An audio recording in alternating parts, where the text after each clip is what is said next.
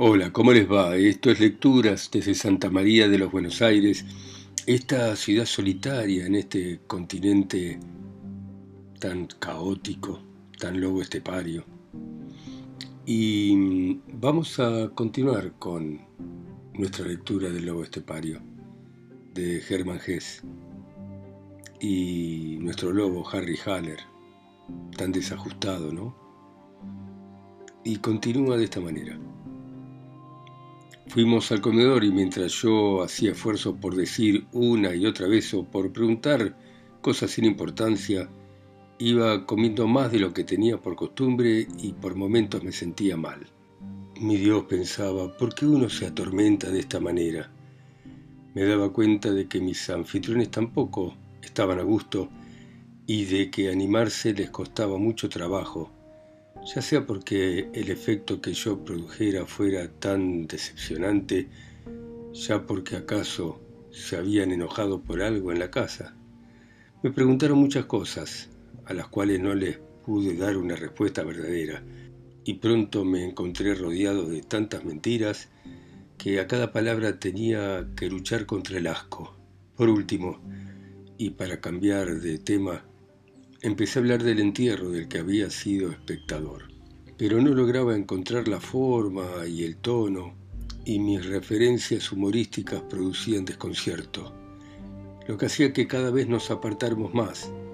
Dentro de mí el lobo estepario se reía y no podía parar de reír, y con la llegada de los postres, los tres estábamos en silencio. Regresamos al primer ambiente para tomar licor y café, y tal vez esto llegara en nuestro auxilio. Pero entonces me fijé de nuevo en el príncipe de los poetas, aunque había sido colocado a un lado sobre la cómoda. No podía no prestarle atención y no oír dentro de mí voces que me decían que se venía el peligro. Volví a tomarlo en la mano y empecé a vérmelas con él. Yo estaba poseído por el sentimiento de que la situación era intolerable y de que había llegado el momento de entusiasmar a mis huéspedes, encenderlos, que consiguieran mi tono o por el contrario provocar de una vez el desastre. Hay que suponer, dije, que Goethe en la realidad no haya tenido este aspecto. Esta noble actitud, esta vanidad, esta majestuosidad lanzando miradas amables a los circunstantes, y bajo una máscara de varón del mundo, del más encantador sentimiento. Mucho uno puede tener contra él, pero también yo tengo a veces muchas cosas contra el viejo suficiente, pero representarlo así ya es demasiado. La señora de la casa terminó de servir el café con una cara de sufrimiento para luego salir apurada de la habitación y su marido me confesó, medio perturbado que ese retrato de Goethe lo había hecho su esposa y que sentía una predilección especial por él. Y aunque usted estuviera en lo cierto, por lo demás, yo pongo en tela de juicio lo que usted ha dicho porque no tiene derecho a expresarse así de manera tan cruda. En eso tiene razón, dije, por desgracia es un vicio, una costumbre decidirme siempre por la expresión más cruda que pueda, lo que por otra parte también debía ser Goethe en sus buenos momentos. Es verdad que este endulcorado Goethe de salón no hubiese empleado nunca una expresión tan franca, inmediata, tan vasta. Le pido a su señora y usted perdón. Dígale que soy un esquizofrénico, que estoy un poco loco, y ahora le pido permiso para retirarme. El caballero azorado no dejó de poner alguna objeción. Una vez más dijo que hermosos y que llenos de estímulo habían sido en otro tiempo nuestras conversaciones, más aún que lo que yo pensaba de Mitre y de Krishna le habían hecho una impresión muy profunda y que también hoy esperaba de nuevo. Le di las gracias, le dije que era muy amable, pero que desgraciadamente mi interés por Krishna, lo mismo que mi complacencia en diálogos científicos, habían desaparecido de una manera definitiva y que hoy le había mentido un montón de veces. Por ejemplo, no estaba en la ciudad algunos días, sino hacía muchos meses, pero hacía una vida para mí, y que no estaba en condiciones de visitar casas de gente distinguida, porque en primer lugar siempre estoy de mal humor, a veces atacado de gota y borracho muchísimas veces. Y además, para dejar las cosas bien aclaradas, o por lo menos no quedar como un mentiroso, tenía que confesar al estúpido profesor que me había ofendido gravemente. Él había hecho suya una posición tonta y obstinada, digna de un militar desocupado, pero no de un hombre de ciencia, en que se colocaba un diario reaccionario con respecto a las opiniones de Haller. Que este apátrida, este mozo Haller era yo, y mejor le iría a nuestro país y al mundo, al menos si los pocos hombres capaces de pensar se declarasen partidarios de la razón y del amor a la paz, en vez de instigar fanáticos y ciegos hacia una nueva guerra. Esto es, y con esto dije adiós. Me levanté, me despedí de Goethe y del profesor, tomé las cosas del perchero y me fui corriendo. Aullaba dentro de mi alma el lobo dañino. Una escena se desarrolló entonces entre los dos Harry. Al instante entendí con claridad que esta hora vespertina poco reconfortante para mí tenía más importancia que para el profesor indignado. Para él era un disgusto, un desengaño. Para mí era un fracaso final y un echar a correr. Era mi despedida del mundo moral, erudito, burgués. Era la victoria absoluta del lobo estepario. Y era despedirse huyendo, vencido, una declaración de quiebra, una despedida irreflexiva, sin humor, sin consuelo. Me despedí del mundo anterior y de mi patria, de la moral, de la burguesía y de la erudición, de la misma manera que el hombre que sufre de diabetes se despide de los dulces. Corrí furioso a la luz de los faroles, furioso y lleno de una tremenda tristeza mortal. Qué día sin consuelo había sido, tan vergonzoso, siniestro, de la mañana a la noche, desde el cementerio a la casa del profesor. ¿Y para qué? ¿Acaso había alguna razón para seguir echando sobre mí días como este? No. Por eso tenía que poner fin esta noche a la comedia. Vamos a casa, Harry, vamos a cortarte el cuello. Ya esperaste bastante tiempo. Corrí de un lado al otro por las calles de la ciudad en un estado misérrimo había sido necio de mi parte manchar a la buena gente el adorno del salón. Había sido grosero y necio, pero no podía y no pude hacer ninguna otra cosa y ya no podía soportar esta vida correcta de simulación dócil. Y por lo visto tampoco ya podía soportar la soledad, ya que mi propia compañía se me había vuelto algo odioso y me producía tal asco ya que en el vacío de mi infierno me ahogaba y daba vueltas, ¿qué salida podía haber todavía? Ninguna. Ay, padres, fuego sagrado, lejano de mi juventud, miles de alegrías, de trabajos, nada de aquello me quedaba, ni siquiera el arrepentimiento, solo sentía dolor y asco. Nunca como en esa hora me pareció que me había hecho tanto daño el tener que vivir. Descansé un momento en una taberna miserable de las afueras. Tomé agua con coñac. Volví a mis carreras desesperadas, perseguido por el diablo, bajando, subiendo calles empinadas, retorcidas de la parte vieja de la ciudad, deambulando por parques, por la plaza de la estación. Pensé en tomar un tren. Entré en la estación, me quedé mirando los itinerarios en las paredes, tomé un poco de vino, traté de pensar, cada vez más cerca, de manera cada vez más distinta, clara, empecé a ver el fantasma que tanto miedo me daba. Era el regreso a casa, la vuelta a mi cuarto, el tener que mirar mi propia desesperación. Y no podía escapar a esto, aun cuando estuviera corriendo horas enteras. Al regresar, al ver la mesa de mis libros, el retrato con mi amada colgando encima, no podía escapar al momento en que tuviese que abrir la navaja de afeitar y darme un tajo en el cuello. Con más claridad cada vez se presentaba a mí esta imagen de manera cada vez más clara, con latidos violentos del corazón. Yo sentía la angustia de la angustia, el miedo a la muerte, sí, tenía un espantoso miedo a morir, pero no veía otra salida, porque se amontonaba alrededor mío el dolor, la desesperación, el asco. Ya nada estaba en condiciones de seducirme, de darme una esperanza, una alegría, y me horrorizaba de un modo indecible la ejecución, el momento, el corte frío tajante en mi propio cuello. Y no veía forma alguna de apartarme de lo que temía.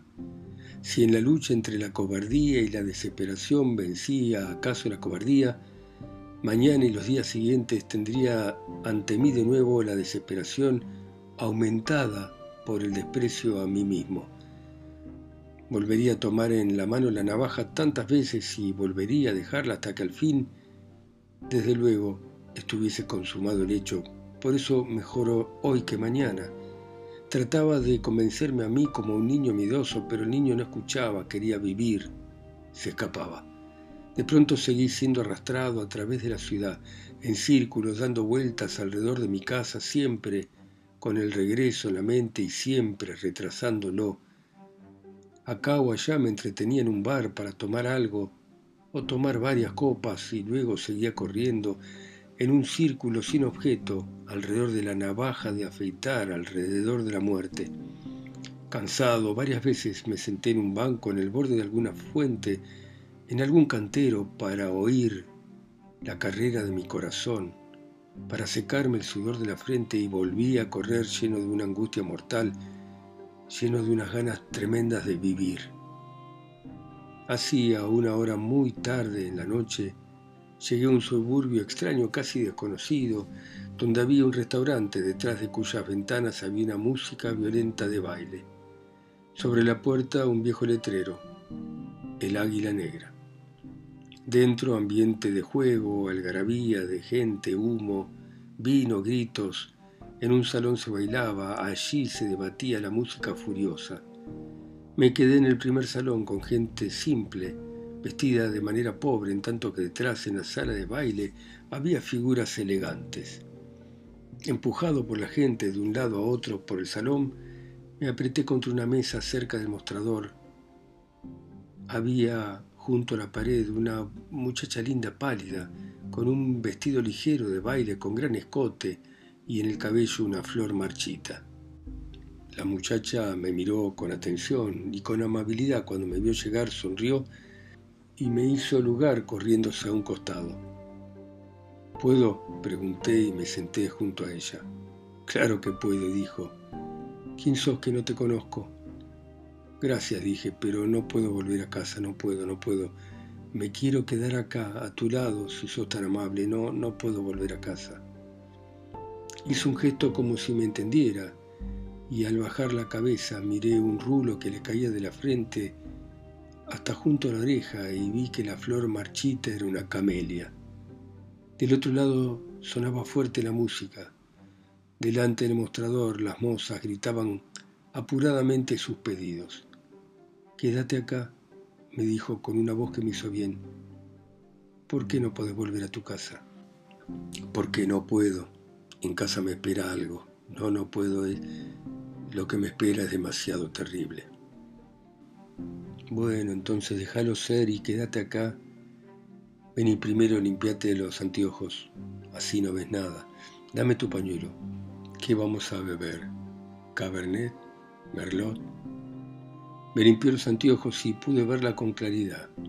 Una cara pálida, con la boca pintada de rojo fuerte, los ojos grises, claros, la frente serena, lisa, bondadosa y un poco burlona, me cuidó, pidió vino, brindó conmigo y miró hacia el suelo a mis zapatos. Pero ¿de dónde venís, mi Dios? Parece como si hubiera llegado caminando desde París. Así uno no viene a un baile. Dije que sí, que no, me reí, la dejé hablar. Me gustaba y eso me admiraba porque hasta ahora había evitado siempre a esta clase de chicas y las había mirado con desconfianza. Y sin embargo, ella era para mí precisamente lo que me convenía que fuera en ese momento. Y así ha sido siempre conmigo desde entonces. Me trataba con cuidado, con el cuidado que yo necesitaba, y con burla como también necesitaba. Pidió algo para comer y me ordenó que lo comiese. Echó vino en mi vaso y me ordenó que bebiese, pero despacio, y luego alabó que fuese tan dócil. Sos bueno, dijo tratando de darme ánimo. Me hace fácil el trabajo. Vamos a hacer una apuesta que hace mucho tiempo que tuviste que obedecer por última vez a alguien. Sí, ganaste la apuesta, pero ¿cómo sabes eso? Es fácil, contestó ella, no es un arte. Obedecer es como beber, como comer. El que pasa mucho tiempo sin obedecer o comer ya no le importa nada. ¿Es verdad que ahora me vas a obedecer con mucho gusto? Sí, claro, vos lo sabés todo. me hace fácil el camino. Quizás mi amigo también yo te pueda decir qué es lo que en tu casa te espera y por qué tenés tanto miedo. Pero vos lo sabés también, no tenemos necesidad de hablar de eso. No es eso, ¿no? Tonterías. O uno se ahorca. Bueno, entonces si uno se ahorca, desde luego será porque hay alguna causa. O uno vive y entonces solo se tiene que ocupar de la vida. No hay nada más fácil. Oh, dije, si fuera tan fácil. Ya me ocupé bastante de la vida y Dios lo sabe y no sirvió de nada. Ahorcarse tal vez es difícil, no sé, pero vivir es mucho, mucho, mucho más difícil. Dios sabe lo difícil que es vivir. Ya vas a ver cómo es fácil, dijo ella, por algo se empieza. Te limpié los anteojos, comiste, bebiste, Ahora vamos y limpiamos tus pantalones, los zapatos, todo eso necesitas. Y luego vas a bailar conmigo un shimmy. ¿Ves? Le dije con ánimo, ¿cómo tengo razón? Nada me molesta más que no obedecer una orden, pero esta no la puedo cumplir. No puedo bailar ni un vals, ni un foxtrot, ni un shimmy, ni una polka o como se llamen todas esas cosas, porque nunca aprendí a bailar. ¿Ves cómo no es todo tan fácil como te lo imaginas? La muchacha hermosa sorrió con sus labios rojos sangre y movió la cabeza, peinada a la moda. Al mirarla se me antojó que parecía Rosa Chrysler, la primera chica de la que me había enamorado siendo un muchachito. Pero Rosa Chrysler era morocha, morena. No, realmente no sabía yo a quién me recordaba esta muchacha, solo sabía que me recordaba algo de mi juventud lejana, de la época de adolescente. Despacio, dijo ella, vamos de a poco. ¿No sabes bailar ni siquiera un one step? Y al mismo tiempo me decís que la vida te ha costado no sé cuánto trabajo. Eso es mentira, mi amigo, y a tu edad ya no está bien. Si como decís que te costó tanto trabajo la vida, si ni siquiera sabés bailar. Sí, es que no sé, no aprendí nunca. Ella se echó a reír. Pero seguramente aprendiste a escribir y a leer. Vamos, vamos, también probablemente sabés latín y francés y toda esa clase de cosas. Apuesto a que estuviste muchos años en el colegio y que además estudiaste en otra parte y hasta tal vez tengas título de doctor o sepas chino o español. ¿No ves? Pero no pudiste disponer de un poco tiempo de plato, de dinero para unas clases de baile. ¿Es así? Fueron mis padres, me quise justificar. Ellos me hicieron aprender griego, latín y todo eso, pero no me hicieron aprender a bailar. No era una moda entre nosotros. Mis padres mismos no bailaban. Me miró con desprecio, fría, y de nuevo vi en su cara algo que me hizo recordar a mi primera juventud. Ahora van a tener la culpa tus padres. ¿También les preguntaste si esta noche podías venir acá al Águila Negra? ¿Lo hiciste? Que se han muerto hace mucho, decís, vamos. Si por tu obediencia tan solo no has querido aprender a bailar en tu juventud, está bien. Pero no creo que entonces fueras un muchacho modelo, ¿eh? ¿Y después qué hiciste todos estos años? Ah, ni yo mismo lo sé. Estudié, hice música, leí libros, escribí libros, viajé. qué ideas raras tenés, ¿eh? De modo que siempre has hecho cosas difíciles, complicadas, y las más fáciles no las aprendiste. No tuviste tiempo, no tuviste ganas. Bueno, gracias a Dios no soy tu madre. Pero hacer como si hubieses gustado la vida por completo sin encontrar nada en la vida, no, no hay derecho a eso. No te enojes conmigo, pedí por favor. Ya sé que estoy loco. Pero no me vengas con esas historias. ¿Qué vas a estar loco, señor profesor? Me resultás demasiado cuerdo. Lo único que se me ocurre es que sos prudente de un modo estúpido, justo como lo es un profesor. Vamos, vamos a comer otra cosa y después seguís hablando. Me pidió otro bocado, le puse un poco de sal, un poco de mostaza, cortó un trozo para ella y me obligó a comer. Comí. Hubiese hecho todo lo que me hubiera mandado, pero menos bailar. Era bueno obedecer a alguien estar sentado junto a alguien que no le hiciera unas preguntas, que le diera órdenes a uno y que se enojase con uno. Si el profesor y su mujer hubieran hecho esto hace unas horas, me habrían ahorrado mucho. Pero bueno, estaba bien. También hubiese perdido mucho. ¿Cómo te llamas? me preguntó de repente. Harry. Harry, y un muchacho sos realmente, Harry, a pesar de las manchas grises en el pelo. Sos un muchacho y deberías tener a alguien que se preocupara por vos. De bailar no digo nada más, pero ¿cómo estás peinado? ¿Es que no tenés mujer, ni siquiera tenés una amiga? No, no tengo mujer, estamos divorciados. Una amiga sí, pero no vive acá. La veo de vez en cuando, no nos llevamos bien. Hm, parece que sos un tipo difícil, ella que ninguna se queda con vos. Pero decime ahora, ¿qué te pasaba esta noche tan, de tan extraordinario, que anduviste correteando por el mundo como un alma en pena? ¿Te arruinaste? ¿Perdiste en el juego? La verdad era muy difícil decirlo. Bueno, muy bien, dejamos acá a nuestro loco con esta chica que se ha encontrado en este lugar de baile. Y seguiremos mañana ustedes, escuchando en sus países, ciudades, continentes o islas, a mí que estoy acá solo y lejos, en Santa María de los Buenos Aires. Chao, hasta mañana.